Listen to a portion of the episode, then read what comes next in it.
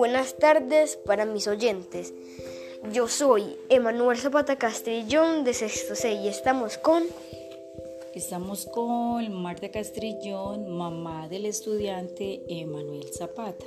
Bueno, concorde dicho esto, vamos a empezar con las preguntas que tenemos para hoy. Primera, ¿por qué es importante contar historias de generación en generación? Considero que es importante contar estas historias que nos contaban nuestros antepasados, como nuestros bisabuelos y abuelos, porque era una manera de reunirnos, de compartir y de saber un poco pues, de esas historias asombrosas que nos contaban. Bien, bueno, segundo, ¿desde cuándo se empezaron a contar historias y desde cuándo una tradición? Pues hasta que yo recuerdo, eh, de nuestros antepasados como los bisabuelos y nuestros abuelos y nuestros padres. Hasta, hasta ahí.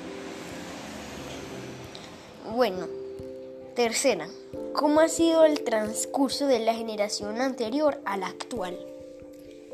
Pues sí, he visto que ha cambiado un poco. ¿Por qué razón?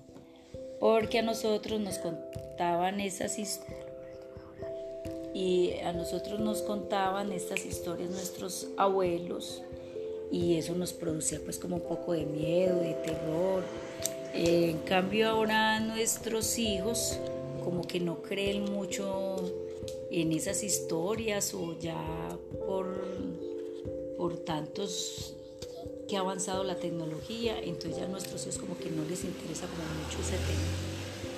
Muy buena respuesta. Cuarta, esas historias contadas han servido para los que las escuchan. Considero que sí, porque a nosotros sí nos sirvió, porque eso nos enseñó a ser mejores hijos, a ser mejores personas, eh, porque dichas historias que nos contaban de la Madre Monte, la patasola, eso siempre nos daba un poquito como de miedo y eso nos enseñó como a ser mejores hijos, a ser un poco más obedientes, más juiciosos. Mm, bueno, última pregunta. ¿Esas historias han dejado alguna moraleja a los que las han escuchado? Sí nos dejó una enseñanza. Nos dejó la enseñanza que debemos de portarnos bien, de ser buenas personas, de ser buenos hijos, a comportarnos bien, porque esas historias sí nos producían un poco de terror, miedo.